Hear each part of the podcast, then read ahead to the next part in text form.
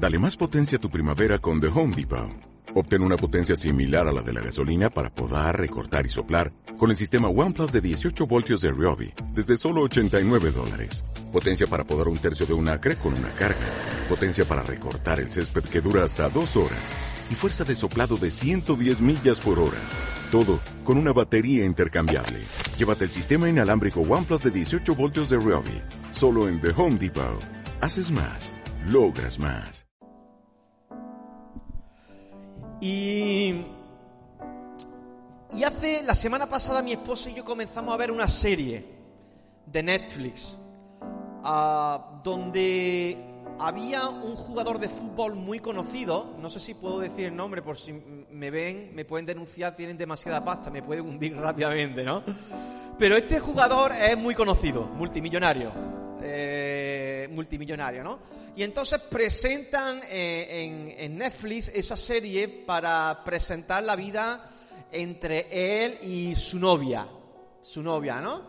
Eh, ahí ya que cada uno, pues, interprete si ha visto algo. Yo lo vi en TikTok y me resultó la, la curiosidad porque digo, bueno, este hombre multimillonario se enamora de una chica mileurista prácticamente y a la chica milorista le ha cambiado la vida y quiero ver esos cambios, ¿no? Y cuando empiezo a ver ese documental, estaba Susi conmigo y estábamos viendo el, documental, pero los dos llegamos a la misma conclusión y la conclusión era de que toda la vida de ella parecía como muy superficial.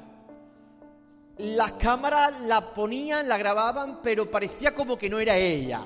Parecía que fingía un acento, parecía como que, que, hacía poses para salir mejor, como que hoy super guay, porque mira, porque tal.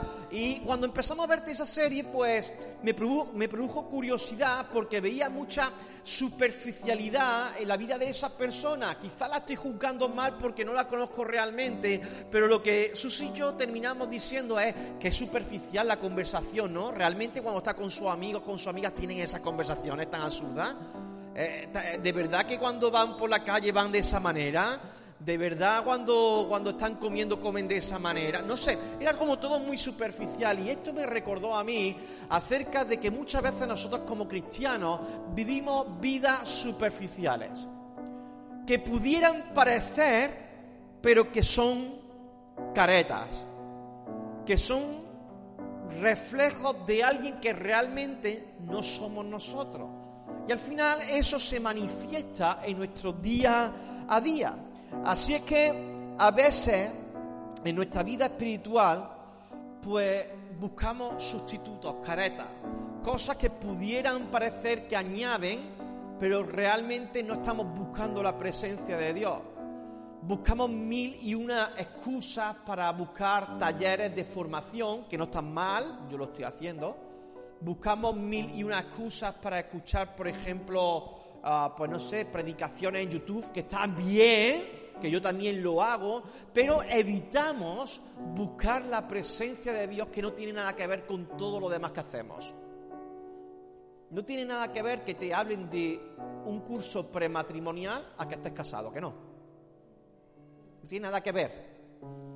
No tiene nada que ver que te digan cómo se pone una nota en una guitarra pero que tú el primer día cojas la guitarra.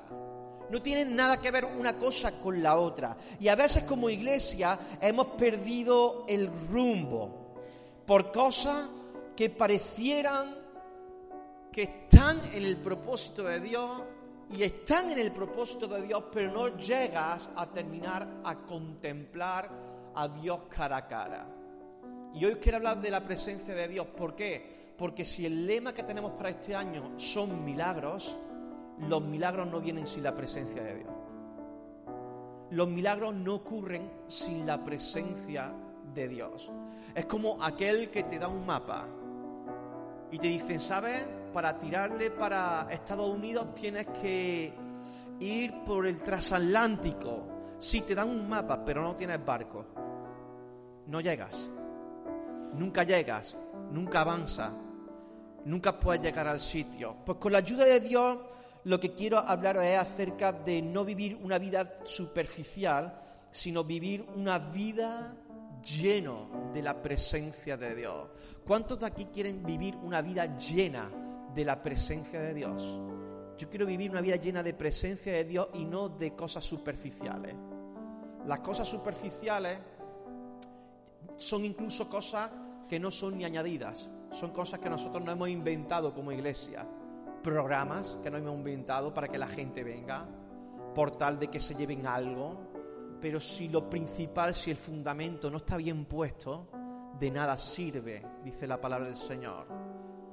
Así es que Jeremías 2.13 dice lo siguiente, no he puesto los versículos hoy aquí, pero yo te lo voy a leer. Jeremías 2.13 dice, dos son los pecados que ha cometido mi pueblo. Me han abandonado a mí, fuente de agua viva, y han cavado sus propias cisternas, cisternas rotas que no retienen el agua. Es decir, el primer pecado tiene que ver con el abandono de Dios. Y tú puedes decir, hey Antonio, yo no he abandonado a Dios, yo estoy aquí. Yo hoy me levanté, me puse mis mejores ropas, quizás vine discutiendo un poco porque iba demasiado tarde, quizás eh, me, levanté, pero aquí estoy porque amo a Dios, sí. Pero el hecho de estar, o sea, el hecho de venir no significa estar. Tú puedes venir, pero no estar. Tú puedes vivir con una persona, pero no estar con ella.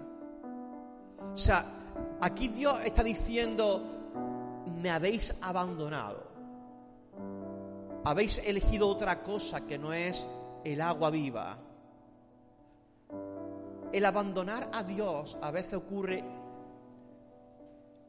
involuntariamente, o sea, no te das cuenta. Te dejas llevar. Yo he sido una persona que he ido excesivamente rápido en las cuestiones que tienen que ver con mi crecimiento espiritual. Y yo pensaba que contra más hacía, más tenía Dios. Pero hay veces que el Señor me demandaba un tiempo de intimidad. Y decía, ¿sabes qué, Señor? Tengo la agenda tan llena que no tengo tiempo. Y a veces se trata no de, de, de, hacer, sino de estar en la presencia de Dios. Claro, estar en la presencia de Dios te lleva a hacer. No sé si me estoy explicando. Estar con mi esposa me lleva a hacer cosas por mi esposa. Pero el hecho de hacer cosas por mi esposa no significa que tenga que estar con ella. Yo le puedo, yo, le puedo pasar todos los meses un dinero. En mi, casa no, en mi casa no funciona así. Ella coge la tarjeta y ella es una máquina. Es decir, ella sabe el corte inglés dónde está, ella sabe dónde está la tienda. No, no, es broma. es, al contrario, soy yo el culpable, ¿eh? Mea culpa. Pero estar en la presencia de Dios es lo más importante en nuestra vida, hermano. Es lo que más llena. Y dice, y el segundo pecado tiene que ver con buscar sustitutos. Que pudieran aparentar el agua viva, pero que lo que hay en su interior no es agua viva, sino agua estancada. Eso dice, han cavado sus propias cisternas, cisternas rotas que no retienen agua. Antiguamente era muy importante por las sequías que vivían. En Medio Oriente la lluvia no era muy habitual, entonces cavaban sus propias cisternas, como, como, sus propias piscinas, medias piscinas, no sé cómo llamarle, las propias cisternas para que cuando lloviera se pudiera retener el agua, pero tú no puedes comparar un agua retenida con un agua viva. ¿Por qué? Porque el agua retenida produce virus. De hecho, las piscinas, aquellos que no las vacían, ¿qué tienen que hacer durante todo el año? Mantenerlas con productos. Porque si no se pone malo. Dice la palabra del Señor, ¿sabéis? Vosotros me habéis cambiado a mí y habéis hecho algo, un chapuz, para tener agua. Pero ese no es el agua que yo quiero para vosotros ese agua estancada, ese agua que no proviene de mí. Esos son sustitutos de la presencia de Dios. El pueblo de Israel había abandonado a Dios por buscar sustitutos. Y, vemos, y vemos en un programa general que las iglesias tienen o tienden últimamente a hacer esfuerzos sobrenaturales en crear programas para que la gente venga ya ni siquiera a buscar la presencia de Dios sino a pasar un tiempo divertido. Ya no a, a tener un tiempo donde venga a buscar el quebrantamiento de mi corazón. No. Ahora, ahora vengo porque hay, hay una cafetería muy chula que me van a dar un perol, una barbacoa. No, ahora vengo porque hay un curso intensivo sobre eh, cómo evangelizar. Ahora vengo por tal, pero la presencia de Dios la abandonamos. Es como acercarte a alguien simplemente por el interés. ¿Sabes? Me acerco a David porque sé que me puede colocar en un puesto de trabajo, por ejemplo. Pero no tengo ganas de estar con él. Me acerco a Amor a ver si me puede dar unos, unos, cursos de cántico. Pero no me interesa su propia vida. Y a veces como cristianos hemos hecho eso. Sí, vengo a la iglesia porque me hace sentir bien, porque puedo aportar algo, porque tengo dones y talentos, pero luego cuando venimos a la presencia de Dios no tenemos tiempo. No tenemos tiempo y no hay nada más en la vida que sacie tu corazón que la presencia de Dios. No hay nada más en tu propia vida que te sacie que la presencia del Señor. Decía la pastora Susi que este bien estuvimos un tiempo precioso donde más hermanos se están animando a llegar. Y hubo un buen grupo de hermanos aquí. Y cada vez se entiende más que sin la presencia de Dios nada somos. Y estuvimos aquí buscando la presencia de Dios. No había programa. El programa simplemente era ponernos de rodillas, el programa simplemente era volcar nuestro corazón delante de Dios, nuestro programa simplemente era buscar el corazón de Dios. Y cuando terminó ese tiempo de búsqueda de Dios, todos salíamos de aquí con el rostro brillante, con unos ojos diferentes, con una sensación como de, wow, he sido llenado por el Señor, he sido llenado por Dios, ¿no? Así que te quiero hablar de varias cuestiones que provocan la presencia de Dios o varias cuestiones que tienen que ver con la presencia de Dios. En primer lugar, la presencia de Dios te hace descansar. ¿Cuántos están cansados aquí? ¿Cuántos están cansados? la presencia de Dios te hace descansar. Estamos en un sistema donde el cansancio cada vez es más profundo, las obligaciones son mayores, el sistema de ritmo de vida cada vez es más acelerado y eso provoca un agotamiento mental, físico, espiritual impresionante. Dice la palabra de Dios en Éxodo 3, 33, 14 al 15, dice, Dios dijo, y Él dijo, Está hablándole a Moisés, ¿vale? Mi presencia irá contigo y te daré descanso. ¿Qué dice? Mi presencia irá contigo y como consecuencia de ello, ¿qué te va a dar? Descanso. Y Moisés le contesta. Y mira a Moisés cómo le contesta. Dice, mira, Dios mío, si tu presencia no ha de ir conmigo, no nos saques de aquí. En otras palabras, como tú nos sacas de aquí sin tú estar con nosotros, yo que te conozco, Dios mío, hemos fracasado. Hemos fracasado por completo. Vamos a intentar darle solución nosotros, pero yo te aseguro, Dios mío, que si tu presencia no va conmigo, mi vida, el pueblo de Israel, nos quedan cuatro días de vida. Y hay gente dentro de la iglesia así. Hay gente fuera de la iglesia así y dentro de la iglesia así. Gente que cree que Dios va con ellos, pero no va con ellos. Y continuamente mm, se manifiesta en su fruto, en su forma de hablar, en su forma de escaquearse. Y tenemos que entender como Moisés, Dios mío, si tu presencia no, no va conmigo, prefiero quedarme aquí aprender lo que tengo que aprender que salir por mis propias puertas. No me saques de aquí, ¿no? Es como aquel que tiene fobia al avión, ¿no? Eh, yo no he llegado a tener fobia, pero sí que me da miedo montar en avión. No me gusta montar en avión.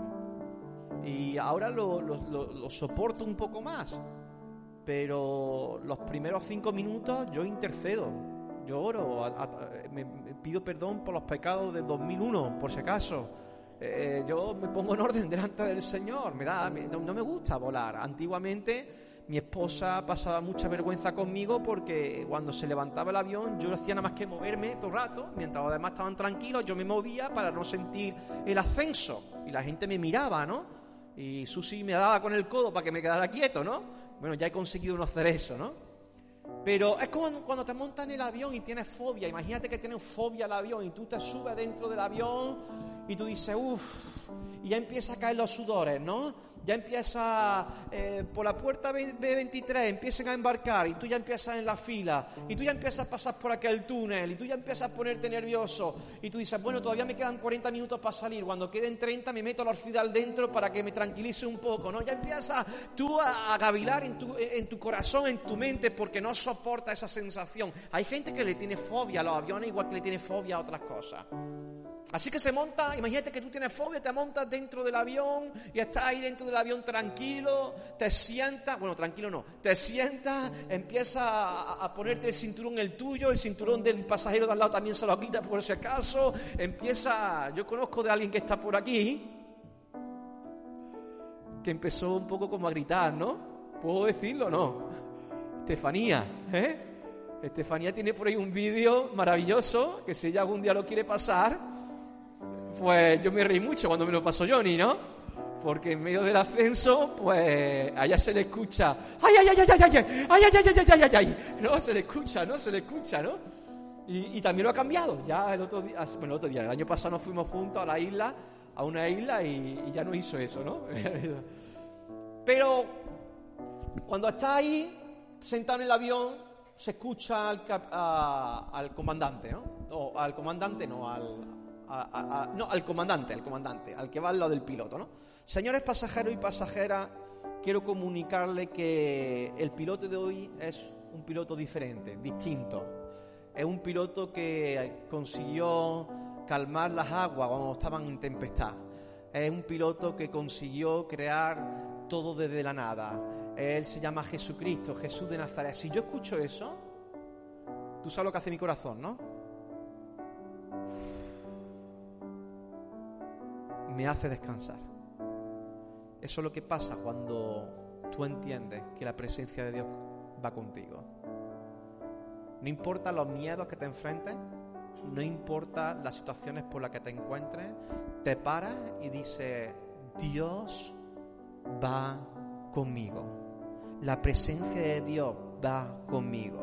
Cuando tú pones delante del Señor, tú sabes que descansas en su soberanía. No importa si lo que pudiera ocurrirte incluso es algo malo, descansas en su soberanía. Descansa en su soberanía.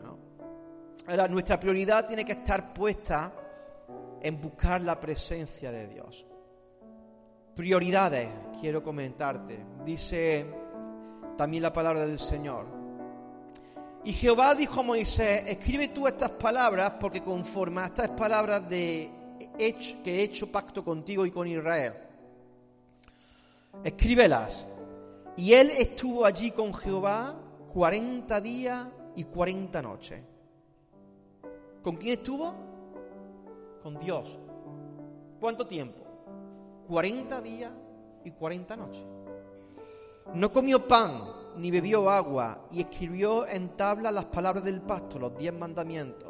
Y aconteció que descendiendo Moisés del monte Sinaí con las dos tablas del testimonio en su mano, al descender del monte, no sabía Moisés que la piel de su rostro resplandecía después que hubo hablado con Dios.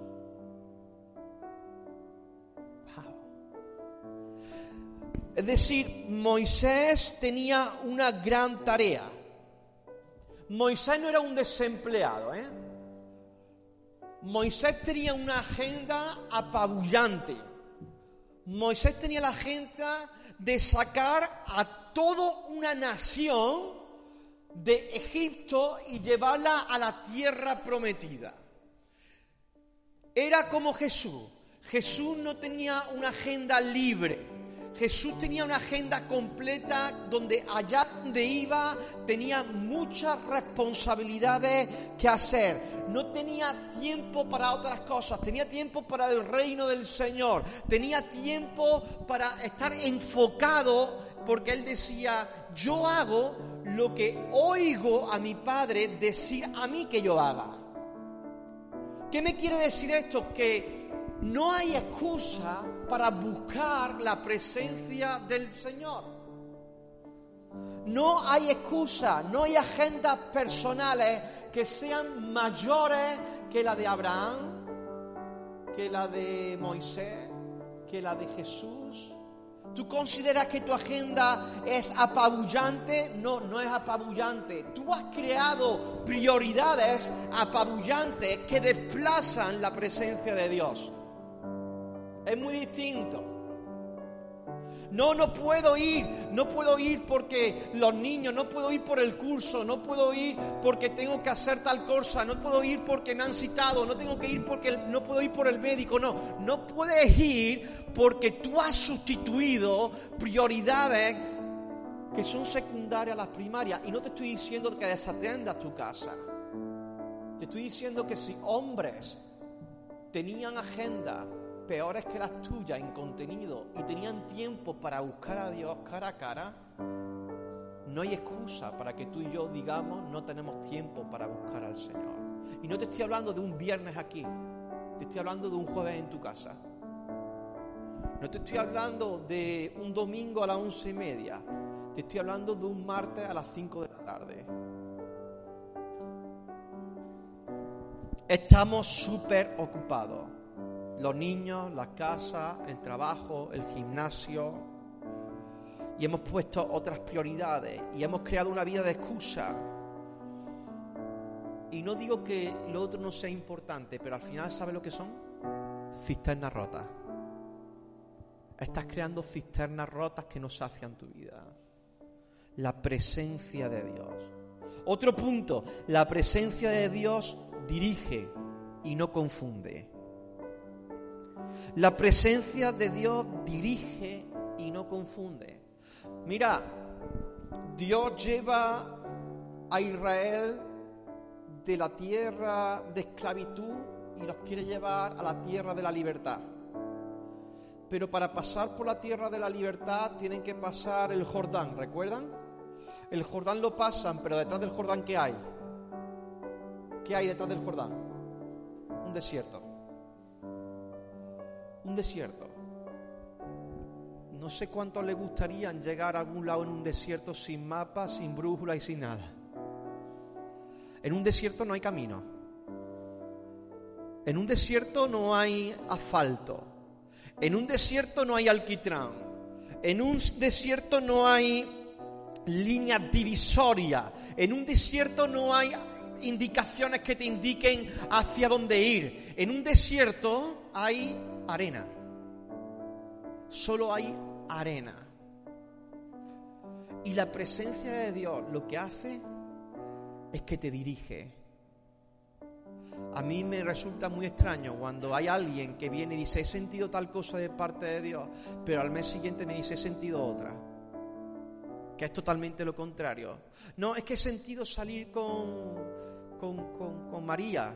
Bueno, y al mes siguiente dice, no, no era María, era Mercedes, era por la M, era por la M, ¿no? O, con Marta será, ¿no? O también por la M, ¿no? No sé si me estoy explicando. Cuando tú estás en la presencia de Dios, Dios no se confunde. Dios te dirige. Claro, cuando Dios te dirige y tú haces lo contrario, puedes tardar 40 años en llegar a la tierra prometida. Pero ¿sabéis por qué nos cuesta tanto de que Dios nos dirija? Porque que Dios te dirija significa que tú tienes que perder el control de tu vida. Y eso nos crea tal vértigo, hermano. Tal vértigo. El no tener el control de mi propia vida me produce perder estabilidad. La estás ganando. Pero para ti, que eres un ser humano, lo que te encuentras es como a 3.000 metros de altura con un cablecito finito y parece como que todo se va a derrumbar. Pero yo me he dado cuenta que cuando tú eres dirigido por la presencia de Dios, quizás no sabes dónde Dios te está llevando, pero te está llevando a buen terreno. Te está llevando a buena tierra. La presencia de Dios te dirige, no confunda a nadie. Cuando tú estás con Dios y te habla, no importa si el pueblo de Israel se queja, tú sabes dónde tienes que ir. Cuando el pueblo o las personas no entienden lo que estás haciendo, no importa. Tú sabes dónde tienes que ir. Tú sabes dónde tienes que enfocarte. La presencia de Dios no confunde. Dios te bendice porque aprendiste no solamente a buscar la presencia de Dios, sino aceptarla y obedecerla. Una de las cosas que más ah, que menos nos gustan es perder el control.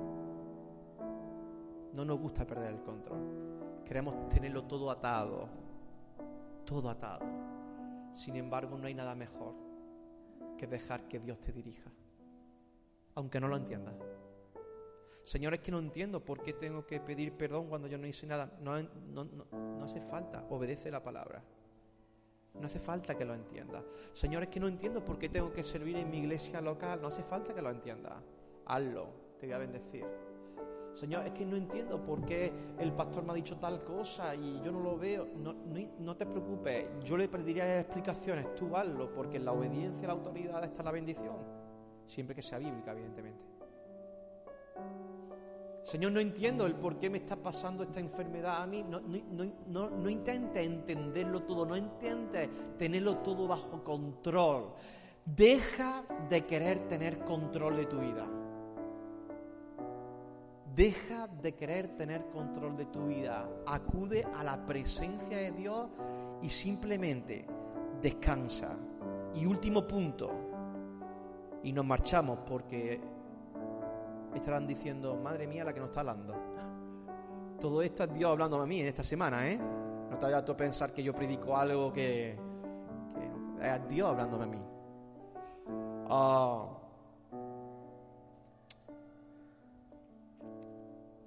¿Sabéis a veces por qué nos cuesta ir a la presencia de Dios? Porque en la presencia de Dios hay corrección. No sé si los músicos pueden pasar. Y terminamos. O los adoradores, mejor dicho. En la presencia de Dios hay corrección. ¿Cuántos jóvenes estáis aquí estudiando? Levantadme la mano.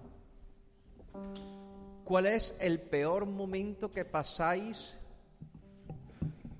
uno de los peores momentos que pasáis vosotros en la etapa del colegio. ¿Los exámenes? ¿Eh?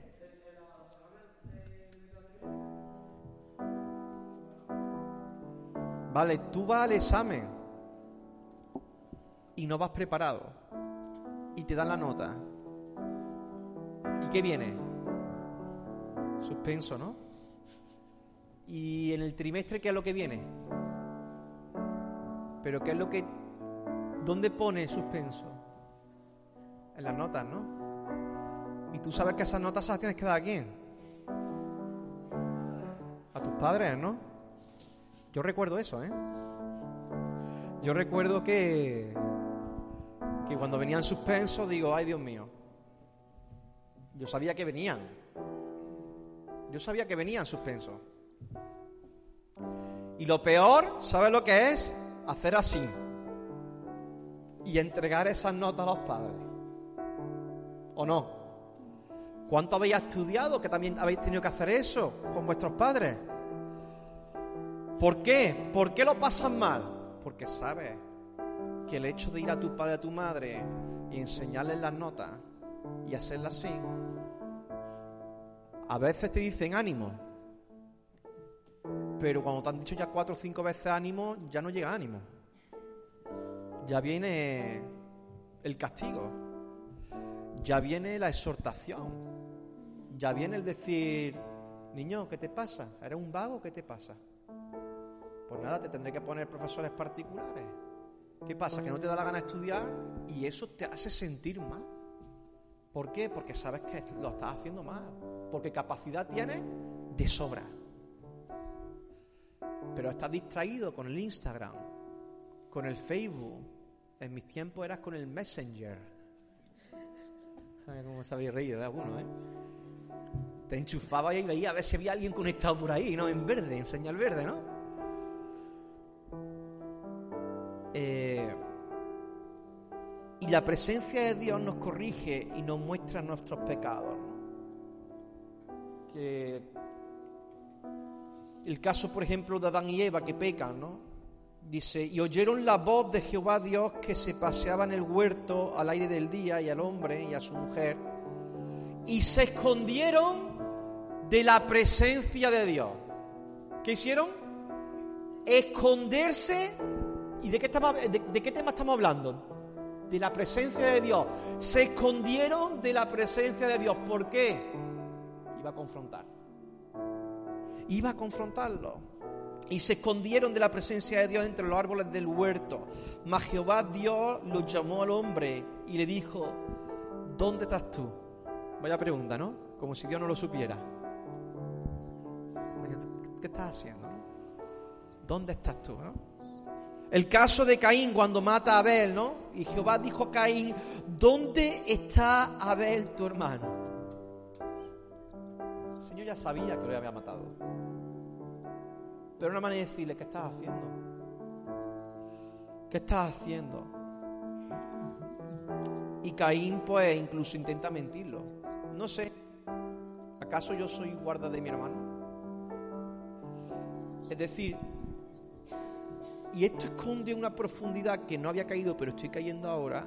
Y es que a veces vamos a la presencia de Dios, buscamos al Señor y damos rodeos. Damos rodeos. Rodeos porque no queremos escarbar en nuestro problema real.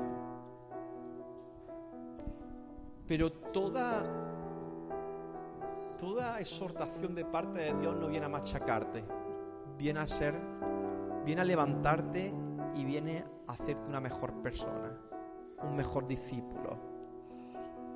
Así que Dios va a tener una conversación con nosotros sobre los exámenes que hemos suspendido cuando estemos en la presencia de Dios. Entiéndeme, en el pecado que hemos cometido, en lo desobedientes que estamos siendo delante de Él. Y a veces creemos que esa conversación se va a convertir en, ¿sabes qué? Te quedas sin paga extra de verano y te quedas sin vacaciones y de salir con los amigos, ni lo pienses, pero Dios no es así. Cuando tú vas a la presencia de Dios y reconoces tus errores, hay más beneficios que perjuicios, porque lo has entendido. Señor, he entendido que he fallado en esto. No te preocupes, Pedro. Sigue adelante con tu ministerio. No es por cuanto hiciste esto, te quito todo. No es al contrario. La presencia de Dios te ayuda a restaurar tu propia vida. Pero tenemos que buscar tiempos para estar con el Señor. Así que tengo buenas noticias y termino. Cuando vivimos la presencia de Dios, no tenemos que simular nada. Cuando vivimos la presencia de Dios no tenemos que ponernos caretas. Cuando vivimos la presencia de Dios podemos ser libres, sabiendo de que nadie me puede señalar, porque nadie de aquí es perfecto. Cuando vivimos la presencia de Dios te deja guiar más por la voz del Espíritu Santo que por lo que te puedan decir el resto de la gente. Oasis nació bajo la presencia de Dios, en un ambiente hostil en un ambiente donde muchas voces se levantaron. Pero estábamos bajo la presencia de Dios, buscando el rostro de Dios. Y Dios nos decía, sigue por ahí porque por ahí es el camino. Y nos daba una paz, nos hacía descansar a tal punto que nos hablaba, será un lugar de restauración, de murallas que antes eran grandes pero se destruyeron, será un lugar de restauración, será un lugar de renuevo, será un lugar donde vaya a ver a personas levantarse en el poder del Espíritu Santo de nuevo, porque yo no me olvidé de ellos. Y no entendíamos muchas de las cosas que estábamos escuchando en ese momento. Y nos oponíamos a veces incluso a eso, Señor, trae nuevos convertidos solamente, trae nuevos convertidos solamente. Y Dios nos hablaba, y levantaréis la ruina antigua, y aquello que fue asolado lo levantaréis, y edificaréis muros grandes y poderosos. Y decía, Señor, no entiendo nada, pero Dios no estaba hablando de que venía un tiempo donde la presencia de Dios iba a ser tan fuerte de que nadie iba a poder detener el plan que tenía para con su hijo, porque la gente se olvida de nosotros, pero Dios no. Dios no se olvida de nosotros. Dios se olvida muchas veces de lo que hemos hecho nosotros. Lo he hecho a los fondos del mar y ya no me acuerdo más de ello. Sí, Señor, perdón, pero porque, pero perdóname, ya me pediste perdón, ya, ya no recuerdo qué me estás contando. ya no lo recuerdo. Los milagros ocurren no con caretas. Los milagros ocurren diciendo, aquí estoy. Señor Jesús, aquí estoy. Me pillaron adulterando. Señor, aquí estoy, hijo de David, ten misericordia de mí. Aquí estoy ciego. Aquí estoy. No con mi perfección, aquí estoy, Señor. Marta dijo, Jesús, si hubieses estado aquí, aquí estoy yo. Pero si tú hubieras estado aquí, no hubiera muerto mi hermano. O sea, los milagros de Dios ocurren cuando tú tienes un encuentro con Él cara a cara, no cuando alguien te lo cuenta. Así que termino con este versículo, 2 de Corintios 3:18. Y nosotros no tenemos ningún velo que nos cubra la cara somos como un espejo que refleja la grandeza del Señor, quien cambia nuestra vida. Gracias a la acción de su Espíritu en nosotros, cada vez nos parecemos más a Él, a cara descubierta. Ese es el mensaje del Señor en el día de hoy, de que vayamos hacia Él con acción de gracia, pero buscando la presencia de Dios. Todo lo demás ayuda no dejes de hacerlo. Si te estás preparando en talleres que te forman para consejería prematrimonial, hazlo. Si te estás formando en una teología sistemática, hazlo. Si estás sirviendo al Señor, hazlo.